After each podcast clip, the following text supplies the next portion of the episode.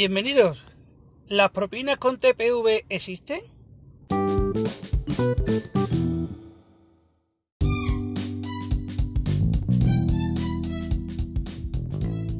Bueno, parece perfectamente podría ser un caso paranormal que un cliente que un cliente de propina con TPV. Es verdad, todos estamos habituados a que en algún momento del día algún cliente generoso te dé una propina.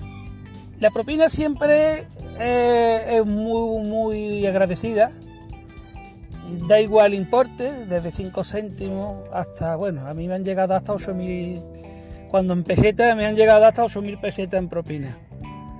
Sí, pero eso es un viaje que tuve hace muchísimos años a precisamente fue a y bueno, ya lo contaré otro día, lo contaré otro día. Total, que una propina siempre hay que ser agradecido cuando un cliente te da una propina, puesto que no está, obliga, no está obligado a ello. Pero sí es verdad que es muy curioso que cuando un cliente te paga con tarjeta, es muy raro que ese cliente te dé, te dé una propina. Entonces mi pregunta es, mi pregunta es, ¿vale? ¿Cuál creéis que ustedes que es la razón por la que los clientes cuando pagan con tarjeta no dan ningún tipo de propina? Yo qué sé, un redondeo, ¿no? Si son, yo qué sé, 4,97, ¿no? Pues si fuese un servicio en efectivo, lo normal es que el cliente te dé 5 euros. ¿Por qué cuando tú cobras con tarjeta el cliente no te dice, cobra usted 5 euros? ¿Por qué somos tan vamos a meternos todos, ¿vale?